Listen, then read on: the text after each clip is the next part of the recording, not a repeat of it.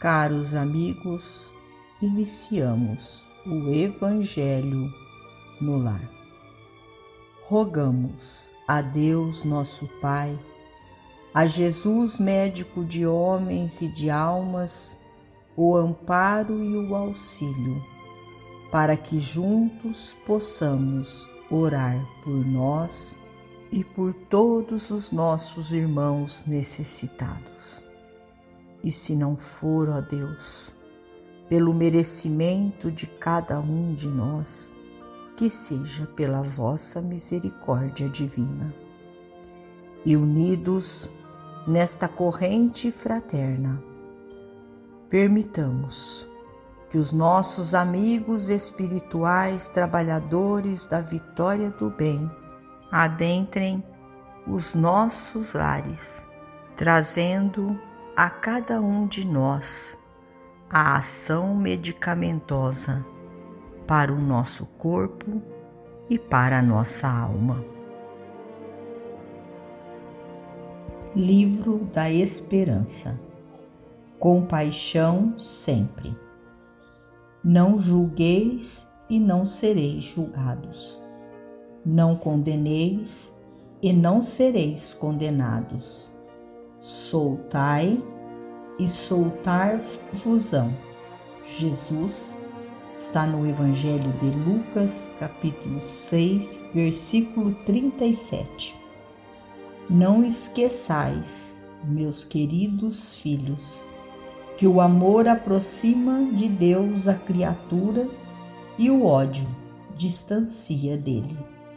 Capítulo 12, item 10 Evangelho segundo o Espiritismo. Perante o companheiro que te parece malfeitor, silencia e ampara sempre.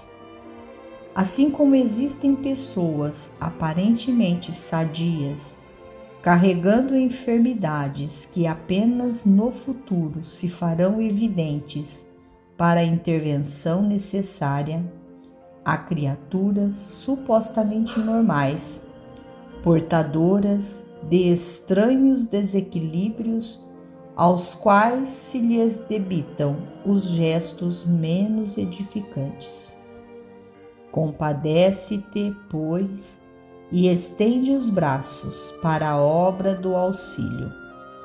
Muitos daqueles que tombaram na indisciplina e na violência acabando segregados nas casas de tratamento moral, guardam consigo os braseiros de angústia que lhes foram impostos em dolorosos processos obsessivos pelas mãos imponderáveis dos adversários desencarnados de outras existências.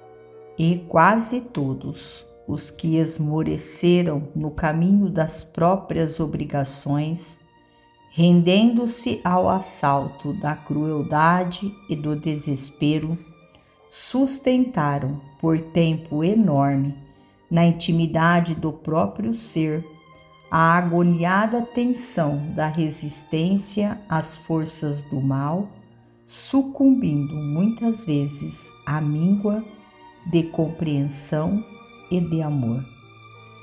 Para todos eles, os nossos irmãos, caídos em delinquência, volvamos assim pensamento e ação tocados de simpatia, recordando Jesus que não cogita de nossas imperfeições para sustentar-nos e certos de que também nós, pela extensão das próprias fraquezas, não conseguimos, em verdade, saber em que obstáculos do caminho os nossos pés tropeçarão.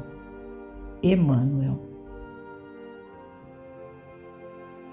Finalizamos a mais um Evangelho no lar, agradecidos a Deus, nosso Pai, a Jesus, médico de homens e de almas a Maria de Nazaré, nossa mãe amorada, e aos nossos amigos trabalhadores da vitória do bem, pelo amparo e pelo auxílio. Fiquem todos com Jesus e até amanhã, se Deus assim o permitir.